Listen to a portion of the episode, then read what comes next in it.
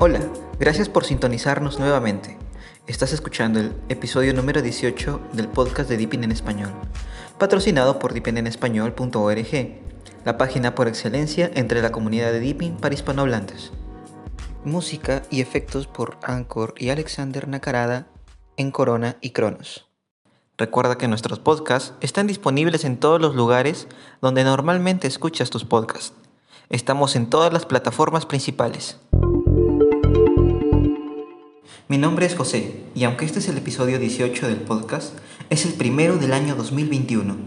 Así que, antes que nada, te queríamos felicitar por este año nuevo y de corazón esperamos que te traiga mucha felicidad y cosas buenas este año 2021. Hoy estaremos hablando sobre Deepin 20.1, la versión 1010. Es nuestro interés mantenerte al día con todo el acontecer del mundo dipinero. Pero sin más demoras, aquí están las noticias.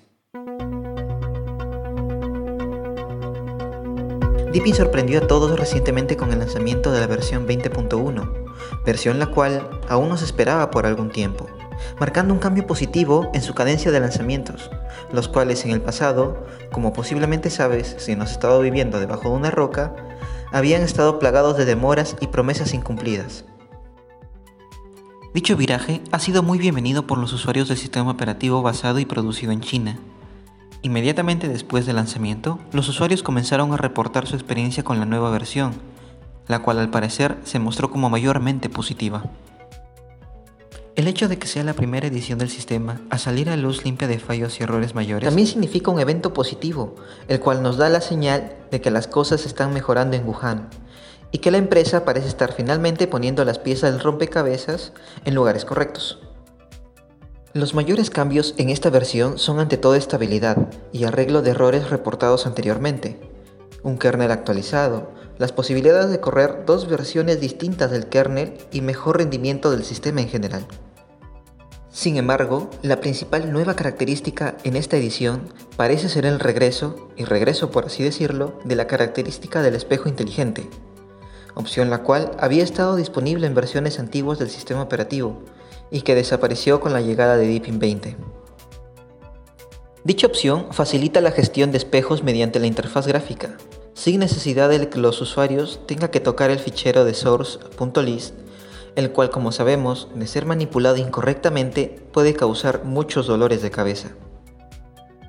Este cambio es de especial ayuda a nuevos usuarios emigrados de Windows y otros novatos al mundo de GNU Linux, el cambio es bienvenido por todos y se agradece grandemente su regreso. En Deepin 20.1, la eficiencia operativa de los procesadores, la transmisión y respuesta de la red, la lectura y escritura de archivos y la visualización de gráficos se han mejorado considerablemente mediante la optimización general de las configuraciones y los códigos del kernel. Las operaciones convencionales se han optimizado por completo disfrutará de experiencias más fluidas y respuestas más rápidas. Recordemos que actualmente Deepin nos proporciona dos versiones del kernel, una versión Long Time Support, la cual es traducida al español como versiones de soporte extendido. Son dos versiones del kernel usadas en entornos empresariales o servidores por su robustez y porque evitan fallos por incompatibilidades en actualizaciones mayores. La otra es la versión estable, las versiones estables son más recientes que las LTS, son las que después de un proceso de pruebas se consideran que funcionan lo suficientemente bien como para ser usadas por el público en general. En el centro de control, la configuración de energía consta con nuevos planes. Admite tres modos, equilibrado, ahorro de energía y alto rendimiento. Cuando se requiere máximo desempeño, el modo de alto rendimiento ofrece experiencia de usuarios más fluida. Nuevas características también en el área de Bluetooth. Además de la conexión del dispositivo Bluetooth, también se admite la transferencia de archivos, que es conveniente para la transmisión de archivos pequeños y evita la molestia de usar cables. Es de notar también el reemplazo de algunas aplicaciones preinstaladas con aplicaciones de Deepin. Por ejemplo, Firefox se reemplaza con el nuevo navegador nativo de Deepin basado en Chromium, y del cual ya hemos hablado en episodios anteriores de este podcast. Mozilla Thunderbird está siendo reemplazado por clientes de correo de Deepin y JParted por el totalmente nuevo administrador de discos Deepin. La aplicación Cheese fue suplantada por la nueva aplicación nativa Camera.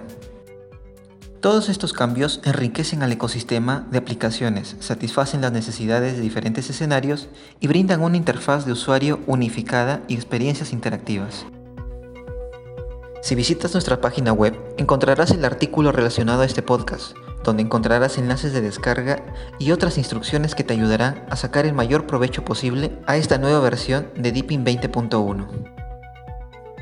En dicho artículo también encontrarás una lista detallada y minuciosa de todos los cambios, mejoras y arreglos en esta última edición del sistema, así que te invitamos a visitar el artículo para conocer todos los detalles.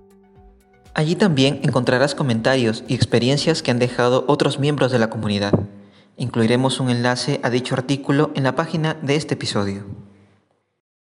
Y estas son todas las novedades que teníamos para contarte en este episodio. Esperamos lo hayas disfrutado. Y antes de despedirme, te quería recordar que no olvides visitar nuestro sitio web en www.dipenenespañol.org para estar al día con todo el acontecer dipinero.